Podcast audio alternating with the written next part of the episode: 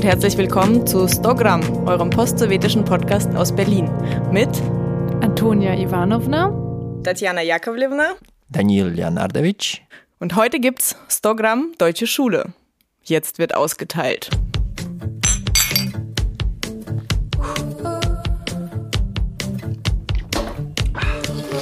Прогуляли школу, чтобы пойти веселиться Наверное, мой учитель сидит на меня купить Они мне говорят, экзамены важнее жизни Идите нахуй, быть счастливым надо в этом мире Школа для дураков Школа для дураков Школа для дураков Школа для дураков Und was erwartet euch? Wir werden erstmal über unsere Erwartungen und unsere Enttäuschungen in Bezug auf Schule reden. Wir schauen uns die Funktionen der Schule an und zwar in diesem Spektrum von Realität hin zu einer Art Utopie oder unseren Wunschvorstellungen.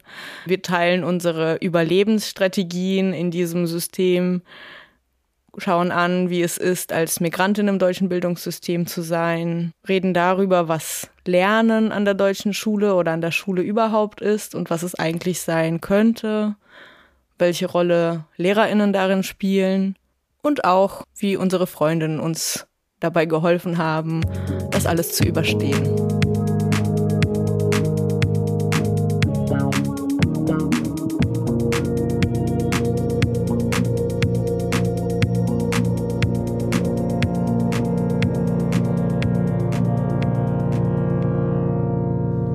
Okay, Karotsche. Schule als Enttäuschung. Ähm, ich erinnere mich sehr gut an meine erste schulische Enttäuschung und das war auch direkt an meinem allerersten Schultag. Ähm, meine Mutter hat vor der Schule, also kurz bevor ich in die Schule kam, hat meine Mutter mit uns immer oder mit mir immer so Schule gespielt. Also sie hatte so eine kleine Glocke und dann äh, habe ich dann so emsig irgendwelche kleinen Aufgaben gerechnet oder irgendwas äh, ihr vorgelesen oder sowas. Und ähm, fand irgendwie die Vorstellung total aufregend, in die Schule zu gehen. Und ich war so total ähm, begeistert so davon, dass ich dann da, keine Ahnung, irgendwie rechne und irgendwelche Sachen mache und neue Kinder kennenlerne und hatte richtig Bock. Und dann hat meine Mutter mich genötigt, von meinem Taschengeld Blumen zu kaufen für meine Klassenlehrerin, weil sie gesagt hat, die Klassenlehrerin, das ist einfach eine ganz besondere Person für dich. Die wird also total super sein, ähm, total lieb und ähm, ist wie eine zweite Mama einfach. Und ich so, okay, cool, ja, vertraue ich dir, Mutter. Auf jeden Fall dann ähm, von meinen fünf Mark oder so dann halt so einen Strauß Blumen gekauft, komm so in die Schule. Kein anderes Kind hat Blumen dabei. Ich stehe da so und dann kommt meine Lehrerin und meine Lehrerin war einfach so ein riesiger Mensch, die total unsympathisch war und kam so angestampft, so bom, bom, bom. Und ich nur so zu meiner Mutter so, ich, nee, ich, ich werde dir keine Blumen schenken. Das kannst du dir selber schenken. Ja, und der erste Eindruck hat sich auf jeden Fall bewahrheitet. Meine Grundschullehrerin, Frau Lederer, war definitiv nicht die Person, die irgendwie begeistert davon war, dass Kinder wissbegierig waren oder irgendwie neugierig oder so, sondern hat äh, sehr auf alte Disziplinen gesetzt, nämlich so Motto, wenn ihr mit der Aufgabe fertig seid, dann verschränkt eure Hände und setzt euch gerade hin, damit ich weiß, dass ihr fertig seid. Und ich war halt so hochgradig überaktiv, wollte halt dauernd irgendwas machen und war halt so ein Stück weit irgendwie gelangweilt vom Unterricht und habe halt dann natürlich die ganze Zeit gestört. Und damit begannen auf jeden Fall ähm, zwei Jahre von nicht allzu großer Freundschaft zwischen mir und Frau Lederer. Ja, hast dich mit den Blumen natürlich sofort geoutet als sowjetisches Kind. Ne? ich musste auch mit Blumen zu meinem ersten äh, Schultag und da hatten alle Blumen dabei. Aber ich habe überhaupt nicht verstanden, warum, weil ich habe mich überhaupt nicht auf diesen Tag gefreut. Ich hatte keine großen Erwartungen. Ich war so, ja, okay, jetzt muss ich halt zur Schule. Ich habe eigentlich gar keinen Bock. Ich hatte irgendwie so von Anfang an das Gefühl, äh, ich kann meine Neugier irgendwie auch selbst äh, schon so befriedigen. Ich habe äh, draußen sehr viel gemacht und irgendwie welche Pflanzen ausgebuddelt, um zu gucken, wo sie herkommen. Ich hatte meine Oma an meiner Seite, die mir sehr viel vor vorgelesen hat. Und äh, sie hat mich immer verteidigt, wenn meine Mutter dann mit mir geschimpft hat, gesagt, ja, ja, das Kind erkundet die Welt, lass es in Ruhe. Und äh, so hatte ich irgendwie gar kein Interesse an Schule. Ich konnte auch schon lesen und schreiben und äh, hatte auch schon irgendwie so eine eigene Schrift entwickelt. Und für die wurde ich in der ersten Klasse direkt mal fertig gemacht. Und ähm, musste dann auch ganze Hefte abschreiben. Meine, meine Lehrerin hat einfach meine Hefte so entzwei zerrissen und ich musste einfach komplett alles abschreiben. Äh, und das war irgendwie so relativ schnell vielleicht eine Enttäuschung, aber eigentlich glaube ich, dass ich gar nicht so viel erwartet habe. Und das war eher so eine Bestätigung von, ja, ich hatte von Anfang an keine Lust drauf. Und so würde ich sagen, okay, low expectations von Anfang an, da gab es nicht so viel zu enttäuschen. Also an meinen allerersten Schultag erinnere ich mich ähm, leider nur schwach, aber ich weiß, dass ich eine selbstgebastelte Schultüte hatte, die ich mit meiner Mutter zusammen gebastelt habe. Und die war so richtig, die war zwar so kurz, und richtig breit, weil die sind ja sonst immer so richtig lang und schmal und meine war so richtig breit, dass sie gleich auseinanderfällt. Und dann sind wir halt dahin gefahren zum Gebäude und es war alles so ungewohnt und ich war sehr aufgeregt.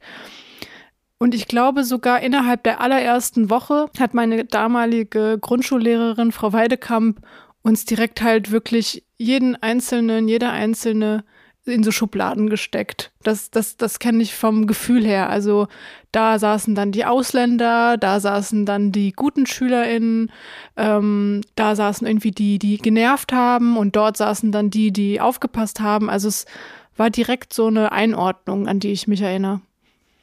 Ja, und ich glaube, dieses Gefühl der Enttäuschung und auch ähm, diese Frustration, die hat sich sehr schnell angestaut und hat uns und mich vor allem auch ähm, direkt äh, in der ganzen weiteren Schullaufbahn begleitet. Also ich habe dann ziemlich früh auf der Realschule dann angefangen zu kiffen, war total motivationslos, mir war alles gleichgültig.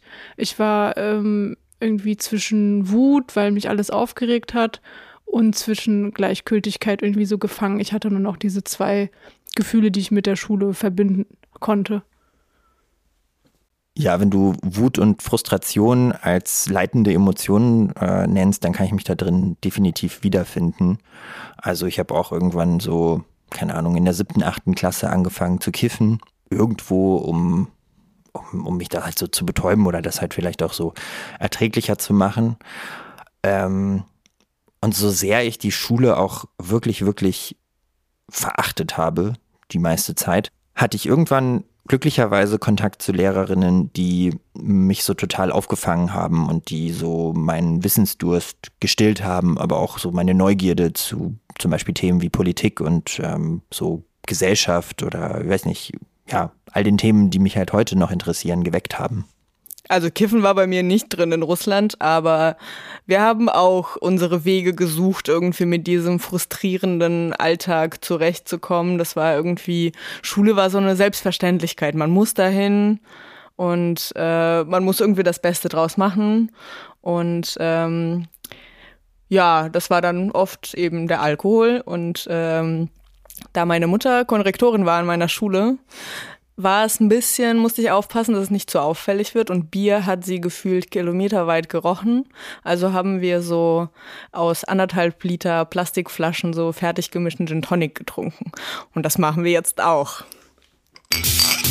Ведь мы живем для того, чтобы завтра сдохнуть. Мы живем для того, чтобы завтра сдохнуть.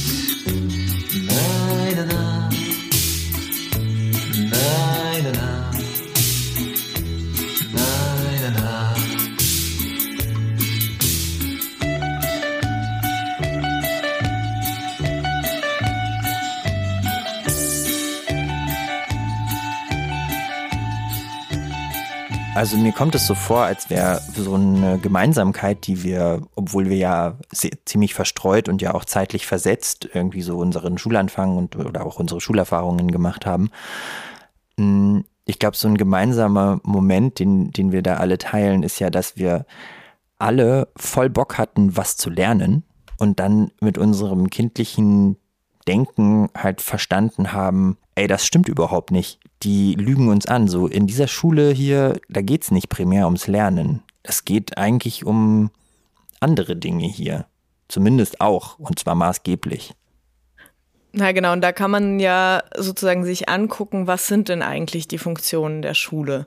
Und klassischerweise werden da vier Funktionen genannt, und zwar die Qualifikationsfunktion, Sozialisationsfunktion, dann die Selektions- oder Allokations- und die Legitimationsfunktion. Und diese Qualifikationsfunktion könnte man ja eigentlich denken, da geht es genau darum, was wir gesucht haben, sozusagen. So dieses Stillen des Wissensdurst, das, äh, das Lernen, und so weiter und so fort. Und da geht es aber ganz klar schon einerseits äh, um die Vermittlung von Wissen oder von Kompetenzen, aber es geht eben auch um die Vorbereitung auf den Arbeitsmarkt. Eines der zentralen Ziele der schulischen Bildung ist eben die Bildung von Humankapital. Und das ist äh, egal, ob jetzt in Russland oder in Deutschland, es geht eben um eine Ausbildung für den Arbeitsmarkt. Äh, das Fachwissen oder die Kompetenzen sind da in erster Linie darauf ausgerichtet und ähm, irgendwie geht es wenig oder immer weniger um so eine breite, fundamentale Bildung oder eine Selbstverwirklichung oder ähnliches. Also das Interessante daran ist, dass ähm, man erkennt, der Staat tritt da als ideeller Gesamtkapitalist auf. Das heißt, er organisiert die Ausbildung der Bevölkerung und nicht die Wirtschaft übernimmt diesen Part, sondern der Staat baut Schulen und, und so weiter und macht das zu seinem Zweck um für die Ökonomie neue Arbeitskräfte auszubilden und zu erziehen. Und zu dieser so zweckdienlichen Bildung passt natürlich auch das äh, Notensystem. Ne? Also man kann ja äh, auch anders bewerten und natürlich ist es sinnvoll, in einem Lernprozess irgendwie Feedback zu bekommen. Aber so dieses Hineinpressen in so ein Notensystem führt dann ganz oft dazu, dass nur für die Noten gelernt wird. Und ähm, ich bin der Überzeugung, dass es irgendwie ganz oft dazu führt, dass Leute gar keine eigenen Ambitionen mehr entwickeln. Es geht dann wirklich nur um so ein Bestehen oder um eine bestimmte Note, vielleicht die Eins oder was auch immer, äh, und gar nicht darum, irgendwie aus so einem eigenen Interesse ähm, aus selbstgesetzten Fragen oder Zielen oder selbst schon aus äh, einer Art Selbstrespekt irgendwas an einer Aufgabe zu finden, auch wenn man die Aufgabe selbst vielleicht äh, gar nicht so spannend findet. Aber man kann ja dann gucken, okay, aber was finde ich daran irgendwie trotzdem interessant oder kann ich irgendwie auch aus so einer Negation der Aufgabe irgendwas darin finden, was ich bearbeiten möchte. Ähm, und ich finde, was das Ganze noch viel schlimmer und ganz drastisch schlimm macht, äh, sind so zentrale Prüfungen wie das Zentralabitur oder diese einheitliche ähm, Staatsprüfung in Russland, das JEGER, ähm, was gleichzeitig die Abiturprüfung und die Aufnahmeprüfung für die Unis ähm, ist, weil da wird dann in den letzten Jahren, und das könnten eigentlich ja die spannendsten Jahre sein äh, der Schulzeit, da wird irgendwie nur noch auf diese Prüfung hingearbeitet. Und das führt dann irgendwie eben dazu, dass sozusagen so zweckdienlich gelernt wird, weil man weiß, ja, die und die Aufgaben können dieser Prüfung kommen äh, und die müssen wir gut bestehen, weil davon hängt dann später ab, was kann ich studieren zum Beispiel, welche Ausbildung bekomme ich.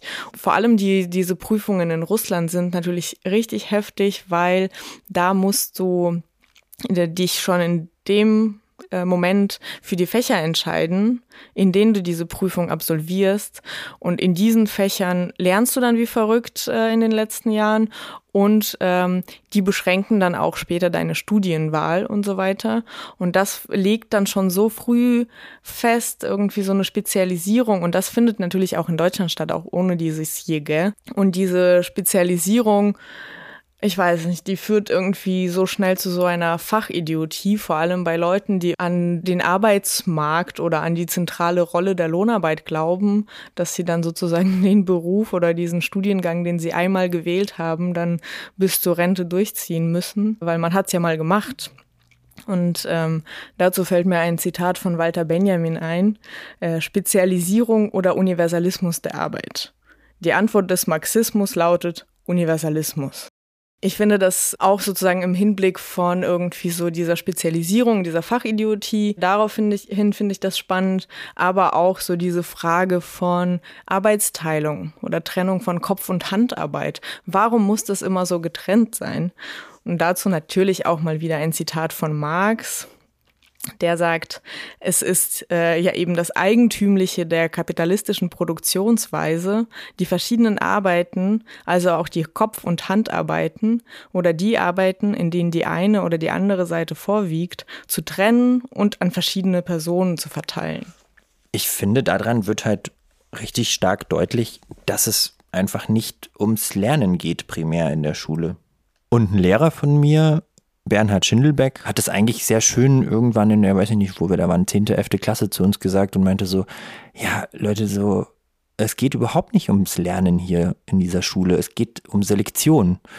Ja, in, wir leben halt in einer hochgradig exklusiven Gesellschaft und in einer hochgradig selektiven Gesellschaft und das ist dann die Schule, die du dann halt bekommst. Worum es hier am Gymnasium geht, ist, dass ihr diesen Wisch bekommt, auf dem dann irgendwie Hochschulreife steht und dann könnt ihr halt irgendwas studieren, so. Und das ist halt einerseits irgendwo desillusionierend, aber auch total hilfreich, weil es halt einfach, naja, einfach eine ehrliche Ansage war und dann war halt auf einmal auch klar, wozu man den Scheiß halt lernen muss. Ja, da geht's ganz klar darum, ähm, die einzelnen SchülerInnen aufzuteilen, also eben selektieren und ähm, sie in ihre bestimmte Position in der Gesellschaft ähm, zu drücken. Also wir befinden uns in der Schule ja dann in dieser Selektion und da lernen wir ganz früh schon ähm, eine bestimmte Art zu denken, nämlich in Konkurrenz zu denken. Und bestimmtes Konkurrenzverhalten wird dadurch gefestigt und auch belohnt und auch dadurch eben verinnerlicht. Also uns wird ja beigebracht, dass äh, Konkurrenz als vermeintlicher Antrieb zur Innovation total wichtig ist. Und ähm, interessanter Widerspruch ist, dass man sich zum Beispiel den Zusammenhalt in einer Schulklasse ansehen kann, der ja immer propagiert wird, aber der wird ja auf eine Klasse gedrückt, die sich gegenseitig in einem Konkurrenzkampf wiederfindet. Also SchülerInnen müssen gegen ihre Schulkameradinnen konkurrieren und gleichzeitig mit ihnen einen Zusammenschluss darstellen. Aber ich finde, es gibt ja schon auch so eine Vorstellung von, äh, ihr müsst als Klasse alle zusammen lernen, ihr müsst euch gegenseitig helfen, ihr könnt alle eine Eins haben und äh, alle super werden und so. Und ich meine, es gibt ja tatsächlich auch so Positivbeispiele äh, von irgendwie SchülerInnen, die sich gegenseitig unterstützen. Und weiß nicht, mir fällt so ein ganz krasses Beispiel ein aus den 50er Jahren in der Sowjetunion. Klar, ein bisschen anderes Schulsystem, aber trotzdem. Ähm, wo ein ähm, Junge erblindet ist nach einer Operation und dann haben ihn seine MitschülerInnen irgendwie besucht und äh, haben gefragt, warum er denn nicht zur Schule kommt und äh, die Mutter sagte nur, ja, er kann nie wieder zur Schule kommen und die haben sich dann organisiert und haben ihn abwechselnd immer morgens abgeholt, zur Schule gebracht, haben ihm die Sachen vorgelesen, haben dann selber angefangen, richtig krass zu lernen, weil sie wussten ja, naja, ich muss das ja erst verstanden haben, damit ich das ihm erklären kann und sind irgendwie als ganze Klasse völlig durch die Decke gegangen, sind, hatten alle super gute Noten. Der erblindete Schüler wurde später zu einem äh, Mathe-Prof, der super berühmt wurde, weil er irgendwelche Theoreme bewiesen hat. Also sozusagen an sich finde ich, ist sozusagen gute, gutes Lernen und so Zusammenhalt in der Klasse nicht unbedingt im Widerspruch. Und da frage ich mich immer so, ja, was ist denn da eigentlich das Problem? Warum ist da diese Konkurrenz so zentral? Also ich glaube, ähm, dass man die beiden Sachen ähm, gar nicht gegeneinander halten kann, weil es ja um zwei verschiedene Systeme geht. Also einerseits wird äh, Klassenzusammenhalt propagiert, der aber auch auf Solidarität fußt und der auf der anderen Seite sind wir ähm, äh, zu Schulen gegangen, die in einem kapitalistischen System waren und eben von diesem Widerspruch zwischen Konkurrenzkampf und irgendwie vermeintlicher Solidarität bestimmt sind. Ich fand das jetzt gerade eine sehr krasse Geschichte oder eine sehr schöne Geschichte, Tatjana. Ähm, ich weiß gar nicht, ob ich so weit gehen würde zu sagen, dass es jetzt in der Sowjetunion, ob das wirklich so viel freier war von Konkurrenz als jetzt heute. Aber ähm, zumindest ich für meinen Teil bin von Bayern und von bayerischer Schule so heftig geschädigt, dass ich da schon weitestgehend zustimmen würde. Ich glaube, dass es wirklich ein Widerspruch ist, wenn, wenn auf der einen Seite eben Solidarität gefordert wird und auf der anderen Seite aber ganz maßgeblich Konkurrenz da ist. Denn es wäre tatsächlich, glaube ich, nicht möglich gewesen, zumindest im bayerischen Gymnasium, das ich besucht habe, dass alle eine Eins bekommen. Weil das hieße, die Schule oder die Lehrkraft kommt ihrer Funktion der Selektion gar nicht nach. Also das, das hätte geheißen, ja, die, die Aufgaben sind einfach zu einfach oder so. Und spätestens, wenn man dann halt den Übergang zur Universität machen möchte, wird es ja ganz deutlich, wo dann halt einfach ein bestimmter Prozentsatz der Kinder oder der Schülerinnen können halt Medizin studieren oder können sich mehr oder weniger aussuchen, was sie studieren und die anderen können halt dann, müssen halt irgendwie Wartesemester absolvieren oder sonst irgendwas. Also spätestens dann, selbst wenn davor irgendwie alles perfekt solidarisch organisiert wäre, spätestens dann greift ja irgendwie diese Konkurrenz Konkurrenz, ähm, nämlich dadurch, dass es halt einfach wie so eine Knappheit an angebotenen Studienplätzen gibt. Ja klar, und das deutsche Schulsystem ist ja international bekannt dafür, das selektivste und ungerechteste überhaupt zu sein. Also sozusagen die sozial benachteiligten Familien werden einfach reproduziert durch das Bildungssystem und ähm, dass diese Mehrgliedrigkeit des äh, Schulsystems ist ja auch ein Riesenproblem. Das ähm, verfestigt diese Selektion so heftig. Ich bin auf einer Hauptschule gewesen, als ich nach Deutschland kam. Und äh, zum Glück wurden sie abgeschafft. Aber trotzdem, also ich glaube nicht überall und äh, diese Mehrgliedrigkeit widerspricht so dieser Illusion von vertikaler Mobilität durch das Bildungssystem absolut. Trotzdem muss Schule ja nicht nur so eine blöde, selektierende, ungerechte Institution sein. Ähm, also wenn wir uns zum Beispiel diese Sozialisationsfunktion anschauen, so ist ja wenn man das so positiv betrachtet, ist ja die Idee dahinter, dass Schule äh, eine sekundäre sozusagen und irgendwie sozial kontrollierte Sozialisationsinstanz ist, die jenseits der Familie liegt. Und ähm, das könnte ja bedeuten, dass äh, Kids einfach andere Einflüsse bekommen von ihren MitschülerInnen, von Lehrkräften, von anderen äh, pädagogischen MitarbeiterInnen, von SchulsozialarbeiterInnen und, und so weiter und so fort. Und das würde ja das Spektrum der Perspektiven und der Einblicke erweitern und ähm, die Möglichkeit erweitern, sich selbst zu entscheiden, eigene Positionen zu entwickeln, sich zu reflektieren. Aber das findet im Prinzip oft nicht statt sondern Schule ist oft eine sehr autoritäre Institution und führt eben nicht dazu, dass äh, Kids irgendwie zu Mündigkeit erzogen werden oder zu Autonomie, zu Selbstreflexion.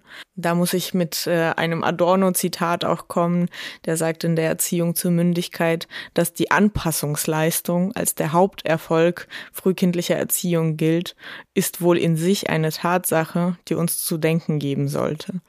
Und diese Anpassungsleistung bleibt ja nicht nur in der frühkindlichen Erziehung, sondern bleibt ein durchgehendes Motiv in der Schulbildung auch. Du musst dich irgendwie anpassen, du musst dich in die Gesellschaft integrieren und das wird als die Sozialisationsleistung der Schule in den Vordergrund gestellt. Und das könnte eben ganz anders sein. Es könnte aber auch eben eine Erziehung zu Selbstständigkeit sein. Daran fehlt es aus meiner Sicht in Deutschland ganz besonders sozusagen. Also wenn in der Schule im Unterricht selbst gesagt wird, in welcher Farbe was unterstrichen werden muss, dann wundere ich mich überhaupt nicht, dass die Leute dann nicht in der Lage sind, irgendwie selbstständig zu denken und zu handeln oder Verantwortung zu übernehmen. Ein weiterer Punkt, der da ja mitgeliefert wird in der Schulbildung, ähm, auch wenn es nie explizit, glaube ich, so gesagt wird, aber, aber was man ja lernt, ist ja ganz viele Funktionsweisen und Mechanismen dieser Gesellschaft für gegeben anzuerkennen.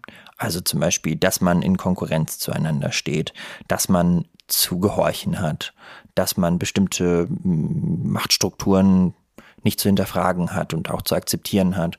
Dass man zum Beispiel, obwohl man in der Mehrheit ist als Schülerin oder Schüler, eigentlich überhaupt nichts zu melden hat. Und dass man ja unter komplett fremdgesetzten Bedingungen irgendwas lernen muss. Also es war mir immer ein Rätsel, welcher Idiot darauf gekommen ist, dass ich 45 Minuten mich auf ein Thema komplett konzentrieren soll und dann schlagartig mit dem Gong 45 Minuten auf irgendwas komplett anderes. Das macht einfach aus keinster Sicht irgendwie Sinn. Also weder aus wissenschaftlich, also da schon gar keinen Sinn, noch aus, keine Ahnung, ey, das, also selbst wenn ich das jetzt so sage, welch, welcher Mensch würde denn sagen, dass das irgendwie eine gute Idee ist? Ich glaube, das äh, fällt einem auch ziemlich schwer äh, zu merken, äh, was für ein Idiot hat das jetzt äh, für mich entschieden, weil einem wird ja ständig unterbreitet, dass es eine Alternativlosigkeit ist des Systems. Es hat ähm, seine Richtigkeit, so wie das läuft.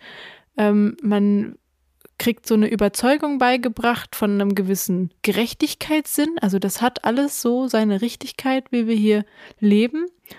Und das führt im Endeffekt dazu, dass ähm, von Menschen gemachte, also gesellschaftliche Systeme naturalisiert werden und als Selbstverständlichkeit anerkannt werden. Und dazu passt natürlich diese Vorstellung von einer Neutralität, die an der Schule zu herrschen hat, also vor allem im Bereich der äh, politischen Bildung oder Sozialkunde oder wie auch immer das äh, jeweils äh, länderspezifisch heißt. Da gab es ja dann in den letzten Jahren äh, auch so ein Denunziationsportal im Prinzip von der AfD, bei dem äh, Schülerinnen äh, irgendwie ihre kritischen LehrerInnen verpfeifen sollten, wenn sie mal äh, irgendwas gegen diese vermeintliche Neutralität, also wenn sie sich äh, politisch positioniert haben, äh, sollten sie dann da gemeldet werden. Ich habe ja vorhin schon meinen Lehrer erwähnt und irgendwie muss ich jetzt gerade, als du so von Neutralitätsgebot sprachst, ähm, an, an diesen einen Lehrer denken, Herr Schindelbeck, wie ich ihn damals äh, zu Schulzeiten nannte. Und der, ja, der hat auf jeden Fall ordentlich dagegen verstoßen, weshalb er mir so sympathisch war. Ähm, es gab da so einen schönen Moment. Und zwar irgendwie achte Klasse Sozialkundeunterricht. Und dann sagt er halt so, der hat immer so leichtes Bayerisch gesprochen, meinte dann so, äh, ja, du, Veronika, äh, mach mal das Sozialkundeheft auf. Dann liest er mal auf Seite 63, was steht da? Und dann liest halt die Veronika so, Wahlen sind die Grundlage der Demokratie. Und dann der Schindelbeck so, da muss man sagen, das stimmt ja überhaupt nicht.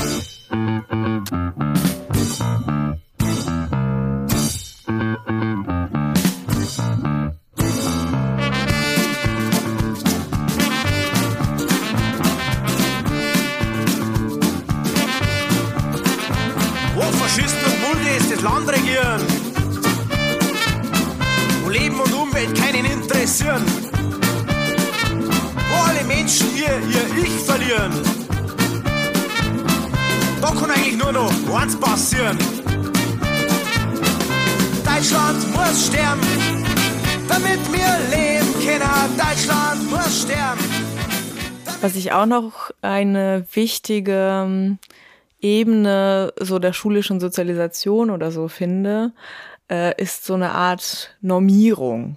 Und ich glaube, es gibt oft so ein Klischee oder so eine Vorstellung, dass die Schule in der Sowjetunion oder in Russland so unfassbar normierend war, alle waren uniformiert und keine Ahnung was.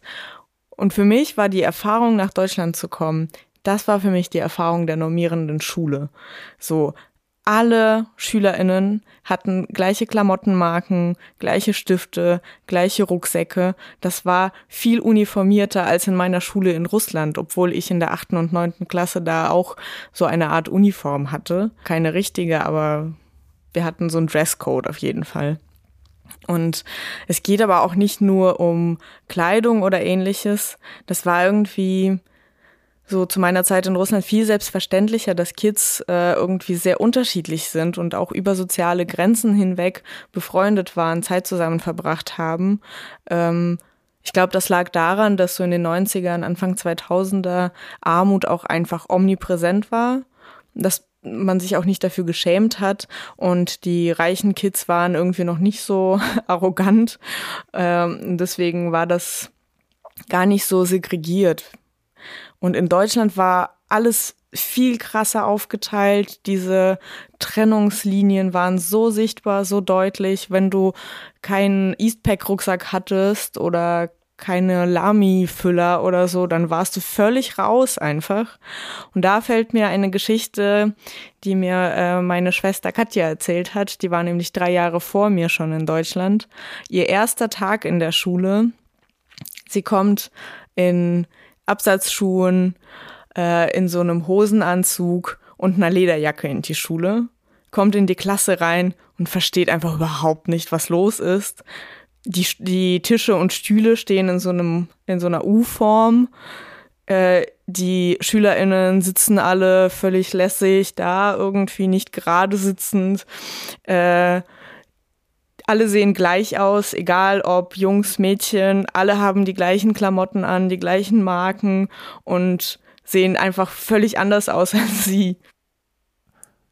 Irgendwie muss man sich doch auch wundern, dass das funktioniert, oder? Also alle sind irgendwie ein Stück weit abgefuckt von dieser Schule. Also die Schülerinnen sind meistens irgendwie genervt oder gelangweilt, beschweren sich über die zu vielen Hausaufgaben. Ähm, die LehrerInnen machen das ja auch nicht gerne, sondern total viele von denen stören sich ja auch an dem Alltag, an den ganzen Strukturen, an den, teilweise halt auch an den irgendwie gelangweilten Schülerinnen und so weiter und so fort. Aber trotzdem wird das irgendwie durchgezogen, dass da halt irgendwie all das passiert, also was wir gerade genannt haben, ne? Konkurrenz, Normierung, Gehorsam, irgendwie ja mangelndes Hinterfragen von so gesellschaftlichen Strukturen und dann ja, wie, wie, wie funktioniert das? Wie geht das? Und ich glaube, ein Hauptoperator von Schule ist einfach Angst. Wenn du hier nicht richtig mitmachst, dann fliegst du hier raus. Wenn du hier nicht mitmachst, dann gehörst du zu den, ja, zu den Abgehängten, zu den Exkludierten. Äh, wenn du dich nicht irgendwie, wenn du dich irgendwie zu verrückt anziehst oder zumindest äh, irgendwie nicht passt zu deinen Peers, dann kannst du halt ähm, nicht zu den coolen Kids gehören. Naja, und wenn du keinen Lami-Füller hast, dann bist du zumindest auf jeden Fall sonderbar. Also, wie haben wir das überhaupt ausgehalten so lange? Jetzt packt mal aus, was waren da eure Strategien? Мои друзья всегда идут по жизни маршем. И остановки только у пивных ларьков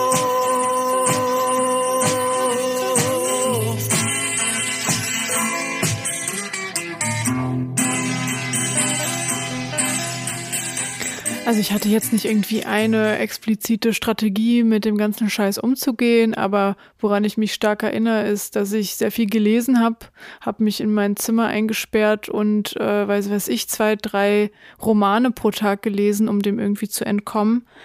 Ähm, andererseits habe ich aber auch viel, wie ich schon am Anfang gesagt habe, ähm, viel gekifft. Wir haben dann irgendwann angefangen, Alkohol zu trinken, irgendwie so rumgelungert.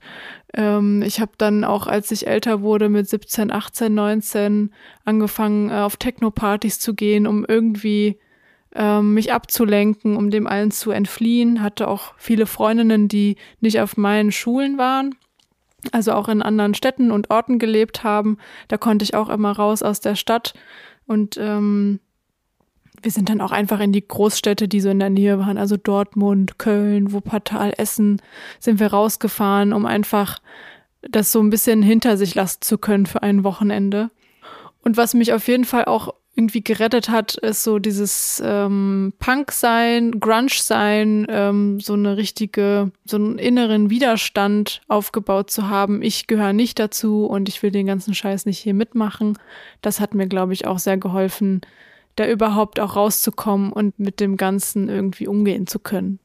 Also ich glaube, meine Hauptstrategie hat mir schon meine Oma geliefert, noch als Kleinkind. So eine gesunde Arroganz gegenüber diesem ganzen System. Aber so in der Schule selbst hatte ich so sehr viele verschiedene Strategien. Äh, in Russland hatten wir drei Monate Sommerferien, immer von Ende Mai bis 1. Äh, September. Und ich hatte immer schon vom 1. September an so einen Countdown-Kalender bis zu den Sommerferien. Immer die Tage gezählt. Dann habe ich ja schon erwähnt, wir hatten so eine Art Schuluniform oder so ein Dresscode. Eigentlich sollten wir entweder in so einem Hosenanzug kommen oder irgendwie in so einem knielangen Rock.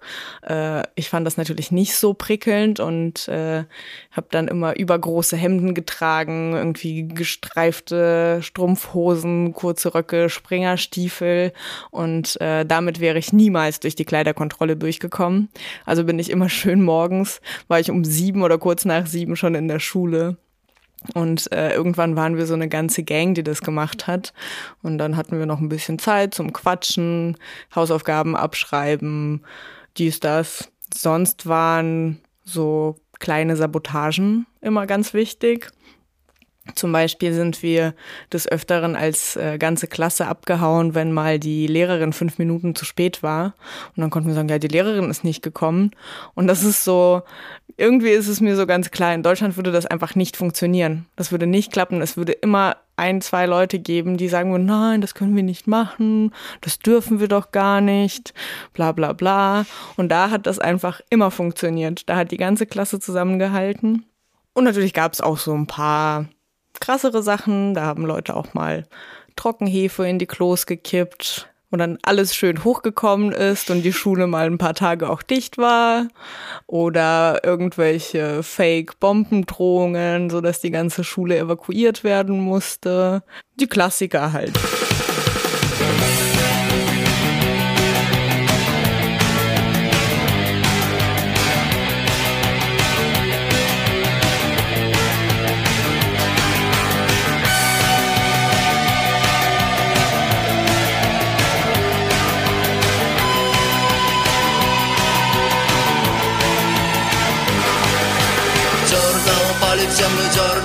Зерна просят дождя. Им нужен дождь, разрежь мою грудь Посмотри мне внутрь, ты увидишь Там все горит огнем Через день будет поздно, через час будет поздно Через миг будет уже не встать. Если к дверям не подходят ключи Вышиби двери плечом. Мама, мы все тяжело больны Мама, я знаю, мы все сошли с ума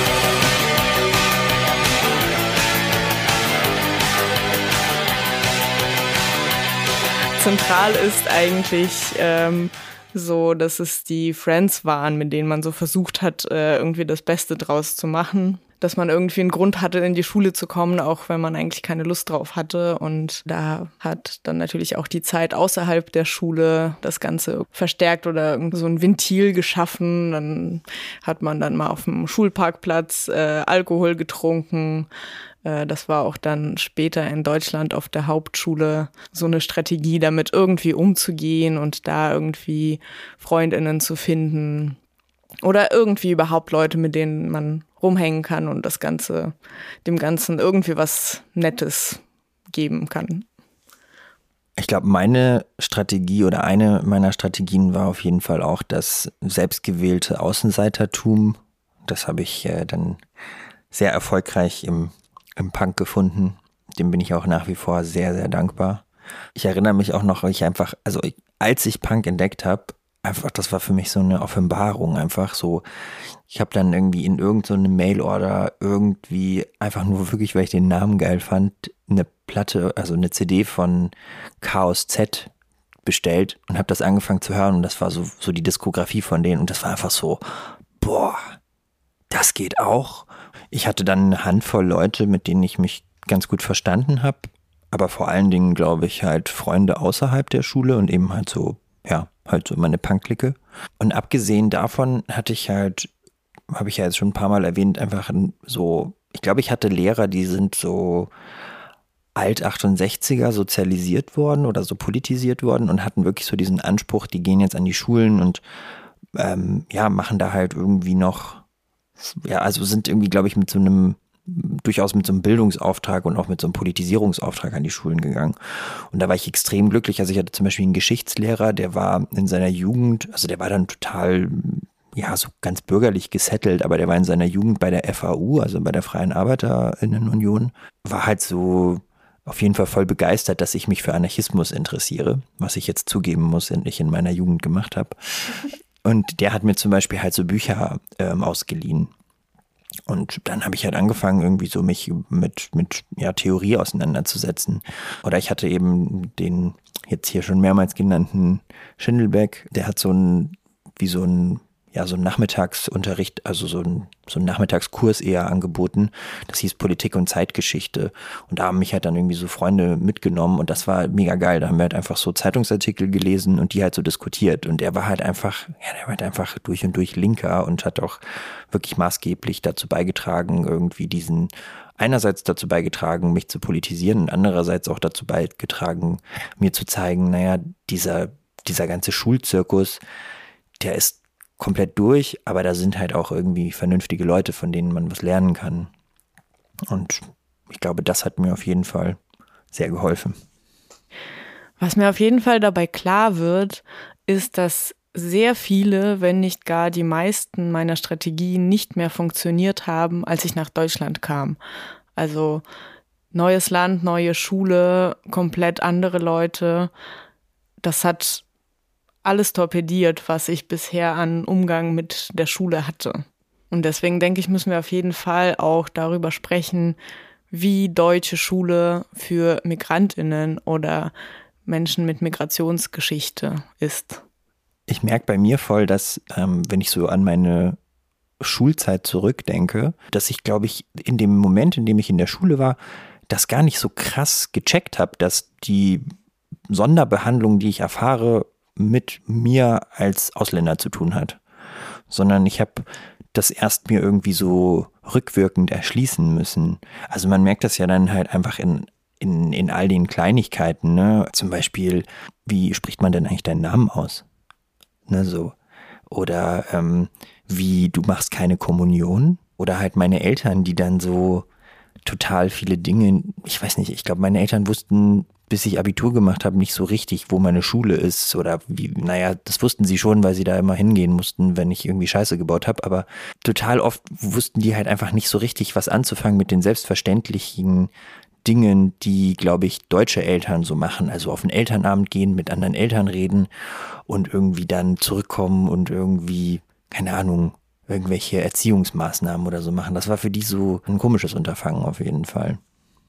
Ähm, ja, ich fühle das voll, was du jetzt beschrieben hast. Ähm, mir ist jetzt zum Beispiel erst in äh, der Vorbereitung zu dieser Folge aufgefallen, dass meine Andersbehandlung ähm, sicherlich auch eng verwoben war damit, dass meine Grundschullehrerin wusste, dass meine Eltern nicht aus Deutschland kommen.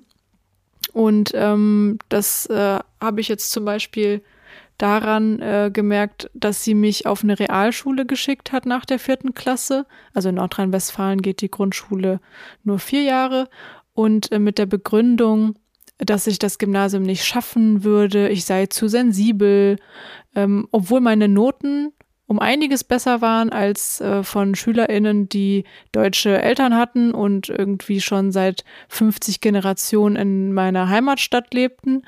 Ähm, die wiederum äh, ohne Probleme aufs Gymnasium geschickt wurden. Also es sind schon immer so Kleinigkeiten, die aber dann doch Lebenswege sehr äh, beeinflusst haben. Ja, ich weiß nicht, ob das bei mir so eine Kleinigkeit war. Irgendwie bin ich da sehr sauer darüber. Aber mein erster Tag in, ähm, auf der Hauptschule in Kirn in Rheinland-Pfalz war äh, erstmal ins Büro des Schulleiters gehen. Mein Vater war dabei. Ähm, ich hatte keine Ahnung von diesem ganzen System. Ähm, und mein Vater hatte noch gefragt, ja, soll sie denn nicht auf die Realschule gehen? Und der Schulleiter hat nur einen Blick äh, auf mein Zeugnis geworfen. Ich hatte in Russland schon die mittlere Reife gemacht, äh, also neunte Klasse abgeschlossen. Und das hatte aber keinerlei Konsequenzen. Ich hatte eigentlich in allen Fächern nur Einsen und Zweien. In Deutsch sogar eine Eins, aber das hat einfach niemanden interessiert. So frisch in Deutschland angekommen, ab auf die Hauptschule. So, da der Schulleiter hat zu meinem Vater nur gesagt, nein, nein, hier ist sie ganz gut aufgehoben. Fertig. Die Sache ist gegessen. Mein Vater kennt natürlich nicht unsere Rechte, kennt sich auch nicht gut aus in dem äh, deutschen Bildungssystem. Also gut, bleibe ich auf der Hauptschule. Und da ist ja die neunte Klasse die Abschlussklasse. Gut, dann muss ich halt in die achte gehen. Und ähm, was ich sozusagen inhaltlich, fachlich drauf habe, okay, kann man schlecht überprüfen, aber selbst die Sprache hat niemand interessiert. Und ich finde es auch spannend, so im äh, Schulgesetz steht ja auch, dass man eigentlich bei Aufnahme äh, von SchülerInnen äh, auf einer neuen Schule sozusagen die äh, Sprachkenntnisse auch überprüfen kann, wenn SchülerInnen nicht aus Deutschland kommen und ähm, dadurch dann entsprechend auch die Sprachförderung gestalten und so. Aber es ist halt einfach nicht passiert. Also da war äh, einfach nicht nur irgendwie persönlich kacke, der hat wahrscheinlich sogar noch irgendwie rechtlich äh, nicht korrekt gehandelt, der Typ. Aber gut, ich bin jetzt auf der Hauptschule, achte Klasse, ähm, bin erstmal befreit von den Noten. Also ich kann sozusagen als frisch eingewanderte erstmal zu so einem Sprachkurs gehen und dann ein Jahr oder ich glaube sogar zwei, ich weiß es nicht mehr genau, werde ich von den Noten befreit. Ich war einmal bei diesem Sprachkurs, habe nur den Kopf geschüttelt und dann musste ich mich selbst wehren, dass ich da nicht hingehe. Die haben mich mehrmals noch über diese Schulsprechanlage da irgendwie aufgerufen. Ich habe immer gesagt, nein, ich gehe da nicht hin. Ich will das nicht. Ich will lieber Noten kriegen, aber ich gehe da einfach nicht hin. Die halten da Kärtchen hoch mit irgendwelchen Bildern drauf und dann steht da drunter das Auto, der Stift oder so. Also okay, nee, sorry, da lerne ich einfach nichts. Es war natürlich auch sonst äh, gut herausfordernd, auf der Hauptschule in Rheinland-Pfalz im Hunsrück Deutsch zu lernen, weil alle LehrerInnen, bis auf meine Deutschlehrerin, haben äh, Dialekt gesprochen, also Hunsrücker Platt, super schön. Und das war natürlich nicht gerade förderlich für die Sprachbildung. Dazu noch eine äh, lustige Geschichte von meiner Schwester. Sie hat erzählt, dass ihr Deutschlehrer ständig so gesagt hat, also so als Füllwort. Und das hat er selbst bei Diktaten gemacht. Und meine Schwester äh, hat damals noch kaum Deutsch gesprochen und hat das dann bei den Diktaten einfach mitgeschrieben. Meine erste Erfahrung mit dem Deutschunterricht war, das war nämlich auch meine allererste Unterrichtsstunde in Deutschland.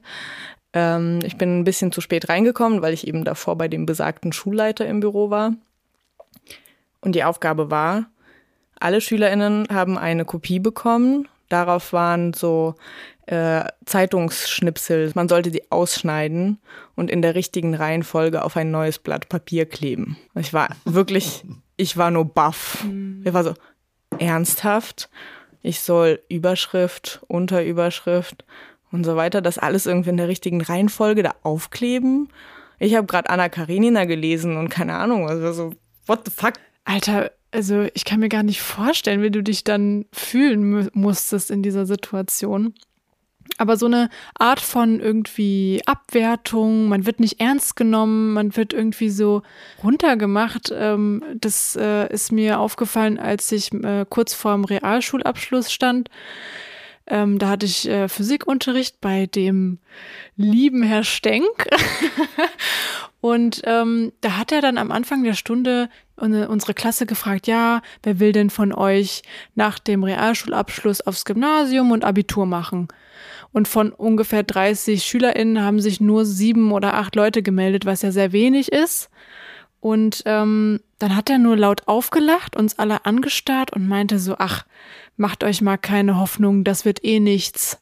Und hat uns quasi richtig so, sage ich mal, die Träume des sozialen Aufstiegs, die wir damals ja noch hatten, ähm, wirklich zerbrochen und ähm, man hat in unseren Gesichtern gesehen, dass es uns sehr traurig gemacht hat, dass er so mit uns geredet hat. Ja, ich gehörte dann auch zu den wenigen, die es äh, von der Hauptschule, also wir konnten da auch die freiwillige zehnte Klasse besuchen und damit den Realschulabschluss bekommen. Äh, und wir waren wirklich nur ein paar, die es aufs Gymnasium gewagt haben. Und die Oberstufenkoordinatorin meines Gymnasiums in Ida Oberstein, äh, das Göttenbach-Gymnasium, äh, die hat bei der Anmeldung sich mein Zeugnis angeguckt, dann mich angeguckt und dann sagt sie zu mir, ja, dein Zeugnis sieht äh, super aus. Naja, hier wird sich das schnell ändern, aber viel Erfolg. Dieselbe Frau Müller-Brill hat mich dann äh, bei der Abi-Zeugnisausgabe nach vorne gerufen zu den StreberInnen mit den besten Abschlüssen und äh, musste dann natürlich dabei trotzdem noch betonen, ja, Tatjana kam ja von einer Hauptschule zu uns, aber sie hat es ganz gut geschafft. Also ja, ich habe mit demselben Notendurchschnitt das Gymnasium verlassen wie die Hauptschule und äh, ihre Prophezeiung widerlegt. Also musste sie irgendwie da trotzdem noch mal so nach, was nachschieben. Ah, Es macht mich heftig wütend, wenn ich das höre. Und gleichzeitig erinnert es mich stark an meinen eigenen Übergang aufs Gymnasium, der nicht besonders von Erfolg gekrönt war. Also ich habe dann relativ schnell gemerkt, dass ich von so einem, irgendwie von so einer, von einem guten Schüler in der Grundschule, ne, nach der vierten Klasse, in Bayern wird man ja nach der vierten Klasse äh, selektiert, überhaupt nicht mithalten kann mit dem, mit den anderen Kindern, weil mir einfach der Bildungsbürgertumshaushaltshintergrund fehlt. Und ich habe das wirklich an super vielen Stellen gemerkt. Also manche Dinge waren halt für Kinder in meiner Klasse im Gymnasium total klar, die für mich total neu waren. Und das waren gar nicht so inhaltliches Wissen, sondern das war eher so milieuspezifische Kompetenz. Also als Beispiel, die Kinder wussten einfach, dass man so nach der Schule zu den Eltern geht und die Eltern halt was fragen kann. Und die Eltern von denen hatten zum Beispiel, also ich hatte erste Fremdsprache Latein und ähm, die Eltern der Kinder, mit denen ich auf der Schule war, hatten halt alle, also nicht alle, aber viele von denen hatten halt Latein. Und wenn sie es nicht hatten und Schwierigkeiten hatten, dann hatten sie halt Nachhilfe. Und meine Eltern hatten nicht mal, hätten mir nicht mal in Englisch helfen können. Also jetzt auch nicht unbedingt in so einer altertümlich exotischen Sprache wie Latein. Also allein schon daran habe ich das irgendwie gemerkt. Und dazu kommt dann, glaube ich, was, was irgendwie ich als Kind zumindest auf jeden Fall einfach gespürt habe. Und das ist so dieses ganze, ja, also das, was wir vorhin schon gesagt haben, irgendwie so dieser Hauptoperator Angst. Und das hat mich halt krass, äh, dagegen habe ich mich halt krass versucht zu wehren, wenn auch mit äh, nicht besonders mit Erfolg. Aber es war dann so, dass ich in der ähm, fünften Klasse äh, gab es irgendwie so eine Hausaufgabenbetreuung. Also da konnte man dann länger in der Schule bleiben. Und weil meine Eltern beide berufstätig waren, war das halt was, was wir in Anspruch genommen haben. Auf jeden Fall äh, waren wir dort und dort war eine sehr inkompetente Hausaufgabenbetreuerin, Frau Langer, die immer ultra fies war einfach. Also klar, heute ist mir das irgendwie ziemlich rille, aber die hat halt so Sachen gesagt wie so, ja, ihr könnt ja nicht mal eure Hausaufgaben selbstständig machen. Ich bringe nächstes Mal einen Spiegel mit, dann seht ihr mal, wie dumm ihr seid, weil der Spiegel dann kaputt geht. So blöd seid ihr. Und irgendwann war ich so krass sauer auf die, dass ich halt so, ich hatte irgendwie Hausaufgaben gemacht und habe halt irgendwas so gemalt oder irgendwas gebastelt oder so. Und dann ist sie so hergekommen und hat mir das wegnehmen wollen. Und ich bin einfach aufgestanden, habe ihr so einen Stapel Papier ins Gesicht geworfen und habe sie getreten. Und das hat dann dazu geführt, dass ich nach drei Monaten ähm, am Gymnasium habe ich eine Androhung auf Entlassung bekommen.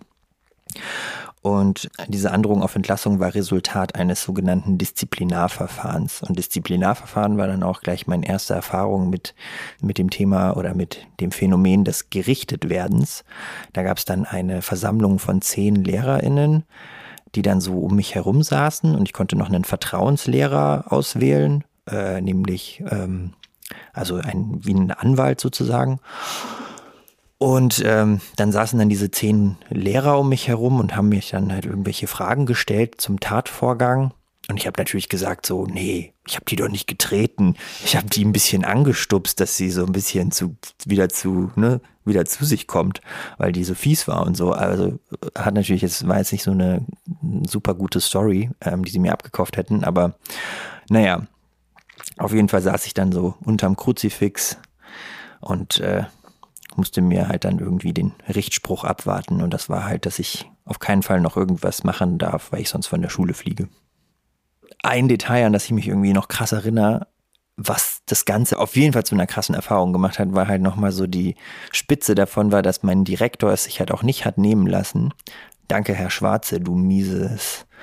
Auf jeden Fall ähm, hat er äh, durch diese, durch diese Lautsprecherkiste da ähm, durchgesagt, an dem Tag, als dieses Disziplinarverfahren war, hat er gesagt, äh, da heute ein Disziplinarverfahren stattfindet, fällt der Nachmittagsunterricht aus.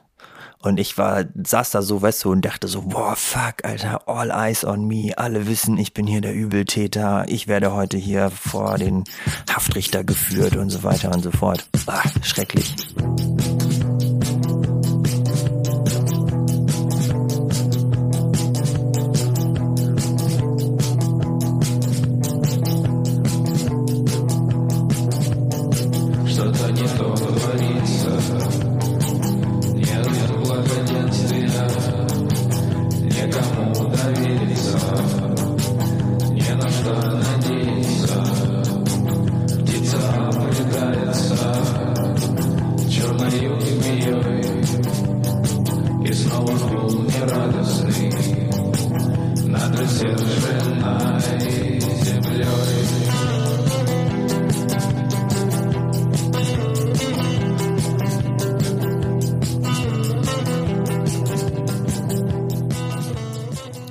Wühlt das total auf, ähm, wie du das erzählst, weil mich das an meine Realschulzeit erinnert. Ich habe da jedes Mal ähm, meine Mitschüler beobachten können, wie sie von LehrerInnen schikaniert wurden, wie sie scheiße behandelt wurden, einfach so lange provoziert wurden, dass sie irgendwann halt nicht mehr konnten. Sie konnten es nicht mehr aushalten und haben dann natürlich irgendwie ge jemanden getreten, die Sachen von den LehrerInnen durch den Klassenraum geschmissen, Gegenstände von den Lehrerinnen kaputt gemacht, rumgeschrien. Also das sind ja alles Zeichen davon, ähm, dass die Umstände nicht aushaltbar sind und dass am Ende dann der Blick auf den Schüler oder auf die Schülerin ähm, gerichtet ist und der Fokus ähm, auf, das, auf das Kind gelegt wird, dass das das Problem sei, ähm, dass man dann jetzt disziplinieren muss und nicht auf die Umstände, die das Kind dazu geführt haben, überhaupt so auszurasten. Also immer ist das individuelle Kind ähm, das Problemkind, das irgendwie ja gerichtet werden muss.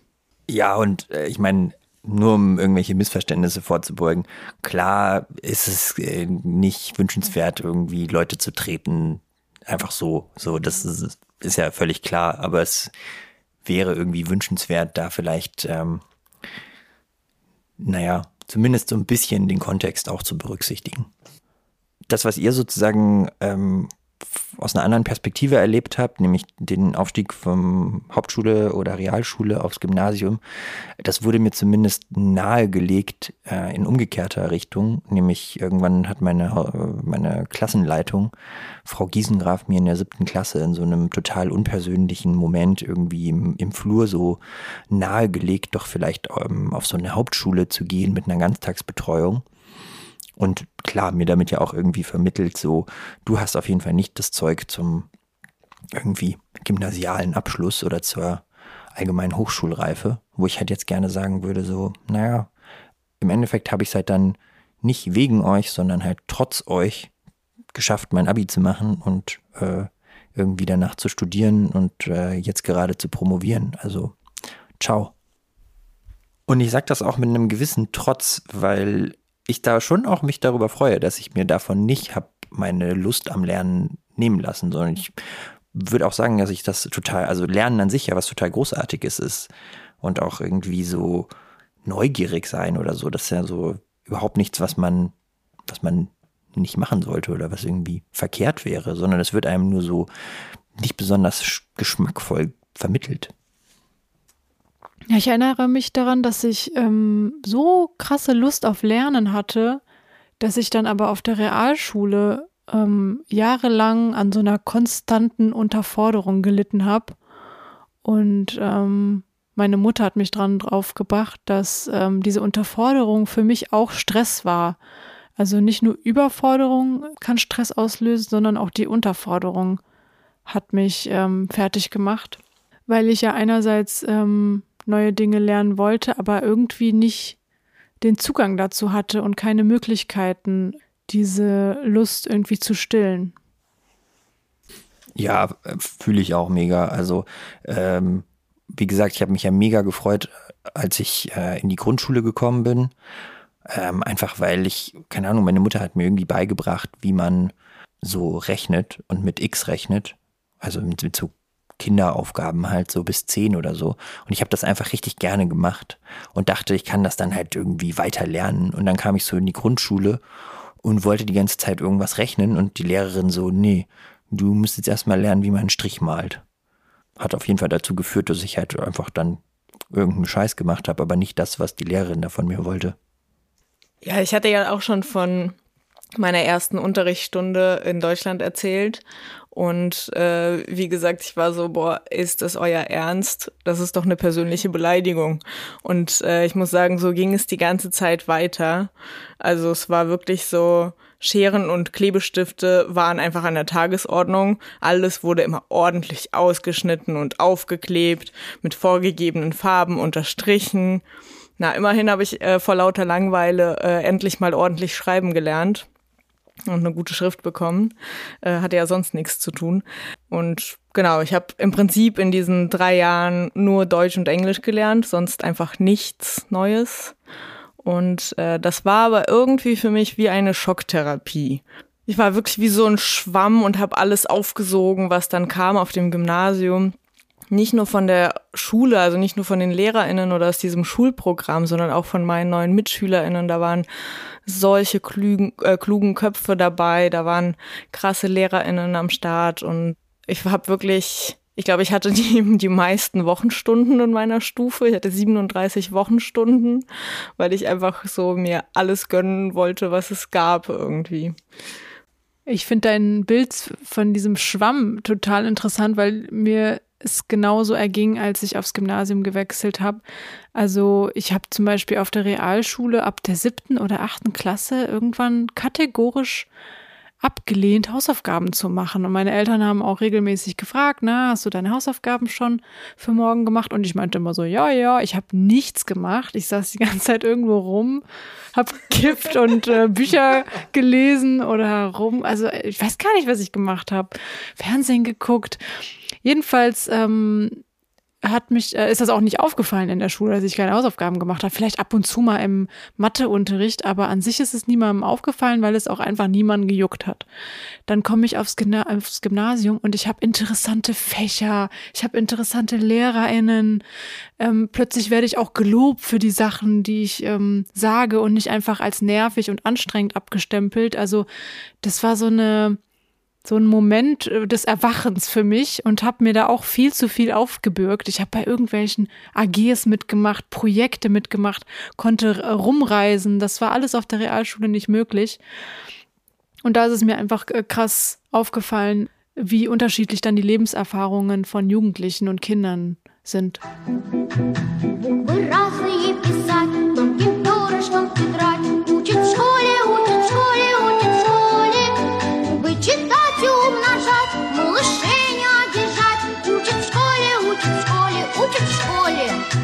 Also wir fragen uns ja hier auch, was ist eigentlich Lernen und was bedeutet Lernen eigentlich?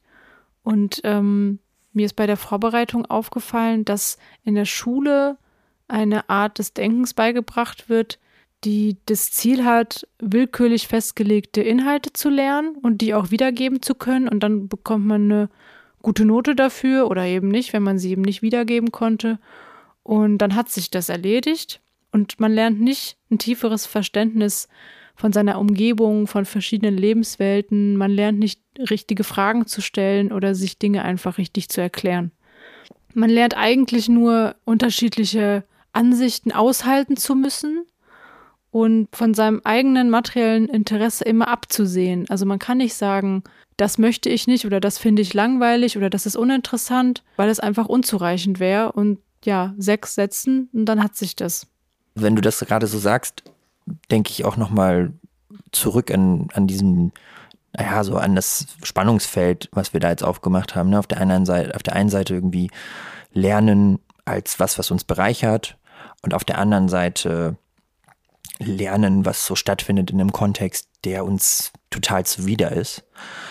Und ähm, ich musste da an das so ein Begriffspaar von Klaus Holzkamp denken, nämlich expansives und defensives Lernen. Und das passt total gut, finde ich, denn ähm, wir kennen das ja alle, dass wir irgendwie einen Themenbereich oder irgendein Beschäftigungsfeld finden, bei dem können wir gar nicht anders, als uns damit zu beschäftigen, weil es so spannend ist. Und also da findet dann wirklich expansives Lernen statt im Sinne von, wir erschließen uns die Welt und wir haben halt dann irgendwie mehr Handlungsspielraum dadurch oder mehr, ja, im Grunde genommen eigentlich mehr Freiheit. Und auf der anderen Seite ähm, dann dieses defensive Lernen, was wir ja irgendwie aus der, aus der Schule kennen, wo du dann halt so, ja, Lernen aus Zwang oder Lernen halt aus Angst irgendwie benotet zu werden, schlecht oder äh, die Klasse nicht zu schaffen oder was weiß ich was oder halt bestraft zu werden oder sowas. Das finde ich also sehr nützlich, dieses Gegensatzpaar zu haben. Und ich finde, da fragt sich ja auch so ein bisschen, wie schafft man es, äh, dieses expansive Lernen vielleicht auch im schulischen Kontext äh, zu ermöglichen. Da denke ich immer an so die wenigen Positivbeispiele an Lehrerinnen, die es schaffen, äh, Schülerinnen so zu begeistern für bestimmte Themen oder die es auch schaffen zu vermitteln, naja, irgendwie müssen wir uns jetzt mit dem und dem Thema beschäftigen, weil das steht halt im Lehrplan und ihr müsst dazu eine Prüfung schreiben. Aber ihr könnt selbst gucken, was beschäftigt euch daran, was interessiert euch und das dann irgendwie auch auf verschiedene Arten und Weisen zu erschließen und nicht äh, schon einen vorgegebenen Weg auch dafür zu geben. Also man kann ja von mir aus ein Problem stellen, aber dann wenigstens den Raum geben, äh, sich diesem Problem auf einen eigenen Weg zu nähern. Dazu finde ich den Punkt von Adorno wiederum aus der Erziehung zur Mündigkeit super sinnvoll, dass die Hauptaufgabe der Lehrerinnen darin besteht, sich überflüssig zu machen. Und das bedeutet eben, Schülerinnen so zu lehren oder denen so irgendwie zur Seite zu stehen, dass sie sich selbst befähigen zu diesem expansiven Lernen oder sich irgendwie die Fähigkeiten anzueignen, Probleme überhaupt zu erkennen und Lösungswege dahin zu finden oder Fragen zu stellen selbst und äh, dann irgendwie an den Antworten zu diesen Fragen zu arbeiten. Meistens aber haben sich LehrerInnen eher auf eine ganz andere Art und Weise überflüssig gemacht. Also auf den Herrn Ding von der Hauptschule hätte ich gerne verzichten können. Das war mein Musiklehrer. Und einmal kam er in den Unterricht und sagte, ja, unser neues Thema ist politische Lieder. Ich verstehe überhaupt nicht, warum ich das mit euch machen soll. Äh, ihr seid einfach zu dumm. Da fällt mir auch glatt eine Geschichte eines überflüssigen Musiklehrers ein, nämlich Herr Haberl. Ich weiß nicht, was mit dem los war, aber der ist einfach davon ausgegangen, dass alle Kinder auf dieser Schule Noten lesen können. Und nein, es gibt natürlich Menschen, die nicht einen Klavier- und Klavierunterricht zu Hause haben. Und dementsprechend habe ich halt nie Noten lesen gelernt. Es wurde aber irgendwie vorausgesetzt. Und dementsprechend hatte ich halt immer, naja, irgendwie eine vier oder fünf oder so in, in Musik, obwohl ich Musik mega geil finde. So, ich weiß nicht, wie man Musikunterricht so wack gestalten kann. Und natürlich muss ich an der Stelle noch den Konrektor der Hauptschule in Kirn damals äh, erwähnen, Herrn Schmell. Ich hatte bei ihm damals äh, Arbeitslehre Wirtschaft in der zehnten Klasse und äh, auch in der zehnten Klasse musste ich so ein äh, Schulpraktikum machen äh, habe ich in einer Drogerie gemacht, weil mich als Hauptschülerin nimmt natürlich niemand. Ähm, und äh, als Praktikumsbericht musste ich eine PowerPoint-Präsentation machen. Ich hatte halt keine Rechtschreibfehler drin. Und ich hatte irgendwie so komische Symbole für die Einrichtungsgegenstände verwendet, die in PowerPoint auch schon drin sind. Also die habe ich nicht mal irgendwo runtergeladen oder so. Ich habe sie einfach nur benutzt. Und er hat mir einfach nicht geglaubt, dass ich diese Präsentation selbst gemacht habe und hat mir eine 3 dafür gegeben, so dass ich letztendlich auch im Zeugnis eine 2 hatte in Arbeitslehre. Ist mir völlig egal, aber es geht ums Prinzip. Es war einfach nur so, was zur Hölle? Alle anderen haben 10.000 Rechtschreibfehler drin und äh, haben da irgendwie völligen Quatsch erzählt und ich krieg eine 3. Aber okay. Und dann beim Abschlussabend am Ende der zehnten Klasse wurden dann so die Zeugnisse feierlich ausgeteilt und dann wollte er mir die Hand schütteln für das beste Zeugnis der Schule und ich dachte nur so, ist es dein Ernst? Mudak. Okay, jetzt haben wir uns äh, ein bisschen aufgeregt, bisschen viel aufgeregt über die Schule. Ich merke, dass ich da einigen Leuten, glaube ich, noch nicht alles verziehen habe. Aber ähm, es gab ja auch super tolle Lehrer, wie ich schon erwähnt habe. Und ähm, weiß nicht. Das war ja wahrscheinlich bei euch auch ähnlich, oder? Ja, der erste, der, den ich in Deutschland hatte, war Herr Merscher. Der, das war mein Mathe- und Physiklehrer auf der Hauptschule.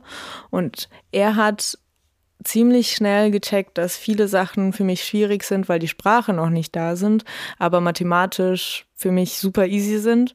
Und dann hat er mir andere Aufgaben extra gebracht und äh, zusätzliche Aufgaben. Also hat äh, irgendwie als einziger versucht, so eine Art Binnendifferenzierung zu machen.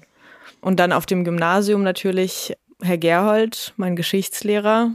Äh, das war mindblowing einfach. Wir haben so viele Dinge besprochen in diesem Geschichtsleistungskurs. Er hat Quellenkritik betrieben, hat uns immer äh, super viel zusätzliche Literatur gegeben und hatte einen unfassbar kritischen, materialistischen Blick auf die Geschichte, auf die Gesellschaft, hat mit uns später, als wir dann äh, im März unseren unser Abi gemacht haben, äh, hat er ein paar von uns äh, eingeladen zum Essen und Portwein trinken. Äh, das war eine richtige Freundschaft. Oder mein äh, Bio-Lehrer, auch Bio-Leistungskurslehrer, ähm, Herr Lin, das war auch ein unfassbar toller, kritischer Geist, war so ein bisschen so ein Dr. House-Verschnitt, immer so ein bisschen grumpy und zynisch, super fordernd und ja, war vielleicht für viele auch schwierig, da mitzukommen. Aber er hatte einfach so ein unfassbar breites Wissen, auch gesellschaftliches Wissen, obwohl, in Anführungsstrichen, er Biologie- und Chemielehrer war. Er war immer up to date. Das war einfach eine krasse Bereicherung. Ich finde es so schön, dass man sich noch nach Jahren an gute LehrerInnen erinnern kann. Und da fallen mir auch ähm, drei Personen ein, denen ich bis heute dankbar bin. Also Herrn Muni, der war mein Deutsch- und Philosophielehrer. Ich hatte auch Deutsch-Leistungskurs bei ihm und er war einfach sehr sensibel und kritisch und hat irgendwie alle so genommen, wie sie waren und hat irgendwie niemanden versucht, in eine bestimmte Ecke zu drängen. Er hat alle gefördert und so in ihrer Eigenheit auch anerkannt. Und er hat mich zum Glück davon abgehalten, in die SPD einzutreten, als ich mal kurz davor war. Ähm, der hat mich da doch schon zugebracht, nochmal kritisch nachzudenken. Dazu muss ich eine, einen Witz von Herrn Gerhold einwerfen, meinem Geschichtslehrer. Der hat irgendwann äh, im Unterricht uns einen Witz erzählt über die SPD. Und zwar, die SPD ist die Vorhaut der Arbeiterinnenbewegung. Wenn's bumst, zieht sie sich zurück. Oh mein Gott. Ich mache mal weiter mit ähm, zwei Geschichtslehrerinnen, die mich sehr geprägt haben. Ähm, auch also Frau Junklewitz, auch auf dem Gymnasium. Ich hatte einen Geschichtsleistungskurs bei ihr. Und sie hat uns auch sehr gefordert, vor allem so eigenständiges Denken zu lernen. Ähm, hat uns auch kritisiert, wenn wir mal irgendwie daneben waren. Also sie hat uns irgendwie auf Augenhöhe begegnen können. Und am Ende des Abis habe ich sogar irgendwann gecheckt, dass sie links ist, obwohl sie daraus nie so ein Ding gemacht hat, also immer nur so indirekt. Und äh, das fand ich sehr cool und das war auch so eine so eine anbahnende Freundschaft. Wir haben uns auch privat gerne getroffen, als Kurs auch. Und ähm, sie hat das sehr gefördert, dass wir alle miteinander gut auskommen. Ähm, sie hat uns zum Beispiel am Ende eines Schuljahres immer so eine Tabelle gegeben mit all den Namen drauf aus dem Kurs. Und wir sollten dann jedes Mal Wörter hinschreiben zu jeder Person. Also es sollte zu jeder Person was geschrieben werden, was wir an der Person schätzen, was wir mögen. Und dann hat sie das am Ende des ähm, Jahres gesammelt und uns so kleine Kärtchen gegeben, wo all diese Wörter draufstehen. Und ich habe das bis heute noch an meiner Pinnwand. Und sie meinte, wenn wir mal irgendwie Selbstzweifel haben, wenn wir mal ähm, unglücklich mit uns selbst sind oder einfach einen Tiefpunkt haben, dann können wir uns diesen Zettel anschauen und wissen, dass uns Leute wertgeschätzt haben und dies sicherlich auch bis heute noch tun. Also sie hatte da sehr gutes Gespür dafür, äh, Leuten Gutes zu tun und war sehr empathisch. Und auf der Realschule, muss ich sagen, war auch also meine andere Geschichtslehrerin, Frau Bohne. Sie war sehr cool, sie war lässig, sie war so jung und frisch und modern und hat diesen ganzen Staub aus diesem Gebäude irgendwie gejagt und uns ähm, jedes Mal erklärt, wie wichtig es ist, über ähm, geschichtliches Wissen zu verfügen und äh, dass es sehr relevant ist, durch die Welt zu gehen und zu wissen, was passiert ist, um auch die Gegenwart besser zu verstehen. Jetzt haben wir ein paar Lehrerinnen erwähnt, die uns die Schulzeit erträglich gemacht haben, aber wir haben noch gar nicht darüber gesprochen, dass uns Freundinnen und Freunde natürlich die Schulzeit und die Universitätszeit oder überhaupt die ganze Lebenszeit ja erst irgendwie richtig schön machen. An meinem ersten Tag am Gymnasium habe ich auch direkt meinen ersten Freund gefunden, den ich heute immer noch habe, nach fast 20 Jahren oder so. Ähm, und zwar Timmy. Und Timmy saß so zwei Reihen hinter mir und wir sollten uns vorstellen kurz. Äh, und dann bin ich so vorgegangen und meinte so, hallo, ich heiße Daniel und ich sammle Magic-Karten. Und dann habe ich mich wieder hingesetzt und dann hat so zwei Reihen hinter mir, äh, hat so einer hat so irgendwie so, hey, kst, kst, hey, Daniel, ich sammle auch Magic-Karten. Und ich so, welche Farbe? Und er so, bla bla bla. Und ich so, oh, bla bla bla. Und dann, ja, okay, dann waren wir halt Freunde so. Zack, bumm. Und sind's immer noch. Und bezeichnender oder vielleicht auch gerade passenderweise war halt Timmy einer von zwei oder drei Kindern, die halt nicht aus dem Bildungsbürgertum kamen, also so wie ich, die, der halt auch einen Migrationshintergrund hat. Dessen Mutter war halt alleinerziehend. Naja, das hat halt irgendwie da schon von vornherein irgendwie vielleicht besser gepasst als zu den anderen Kindern in der Klasse. Ja, ich habe auch äh, Freundinnen aus der Schulzeit, äh, mit denen ich schon seit inzwischen 25 Jahren befreundet bin. Äh, wir hatten sehr viele Momente geteilt, die wirklich diese Schulzeit erträglich gemacht haben. Ich hatte mit mehreren Freundinnen in Russland eine eigene Schrift entwickelt und eine eigene so Gebärdensprache entwickelt, damit wir uns im Unterricht austauschen können. Und alle LehrerInnen haben uns gehasst. Die haben ständig unsere Zettel oder unsere Hefte, die wir uns hin und her geschoben haben und einfach den ganzen Tag uns irgendwas gegenseitig geschrieben haben. Und die konnten das nicht lesen und waren so sauer. Das war großartig. Vielen Dank. Спасибо, Хрю, Ptjuch, Nadja, für diese ganze Zeit, für diesen ganzen Support. Das war richtig gut. Und dann äh, in Deutschland auf der Hauptschule war es so, okay, anfangs wurde ich natürlich zu den ganzen Russen gesetzt. Und das war eine gute Starthilfe. Danke dafür an Olga vor allem. Und gleichzeitig hat sich das dann irgendwie so relativ schnell auseinanderentwickelt. Und ähm, da war ich dann irgendwann ganz froh, aufs Gymnasium zu wechseln. Und weil die in Kirn eben keine HauptschülerInnen nehmen wollten, äh, ohne zweite Fremdsprache. Und so bin ich am Bauerngymnasium gelandet. es gab nämlich in Ida Oberstein eins in der Stadt und eins so ein bisschen außerhalb, wo dann die ganzen Kids aus den Dörfern drumherum hinkamen. Das hat aber dazu geführt, dass die soziale Mischung super krass war und sehr eine sehr heterogene Schülerinnenschaft. Es waren sehr viele Schülerinnen aus äh, den ganzen Haupt- und Realschulen drumherum. Und da habe ich einfach super tolle Leute kennengelernt, mit denen ich bis heute befreundet bin.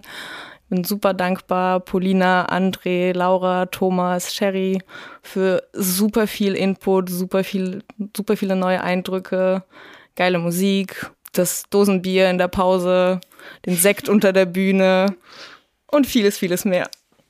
Also es gibt sicherlich äh, viele, viele Leute, denen ich ähm, ein Danke aussprechen könnte für die ganze Unterstützung und die gute Zeit trotz der Schwierigkeiten in der Schule. Aber einer Person möchte ich ganz besonders danken und das ist Sammy. Das ist nämlich eine interessante Geschichte. Sie hat mich in der fünften Klasse äh, angefangen zu mobben und irgendwann in der achten Klasse haben wir gemerkt, dass wir uns total gut verstehen.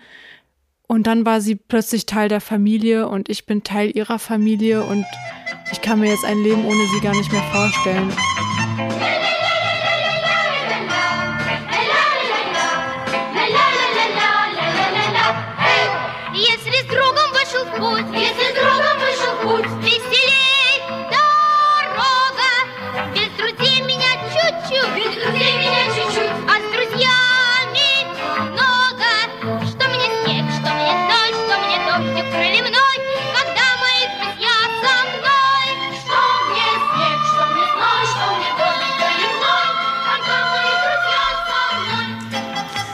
Heute gab es Stockgramm Deutsche Schule von uns und nächstes Mal werdet ihr Stockgramm Wohnen von uns zu hören bekommen.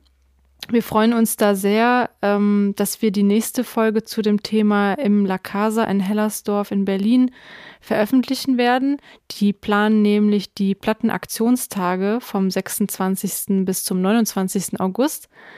Und ähm, ja, weitere Infos äh, zu der Aktion findet ihr auf der Website plattenaktionstage.noblogs.org.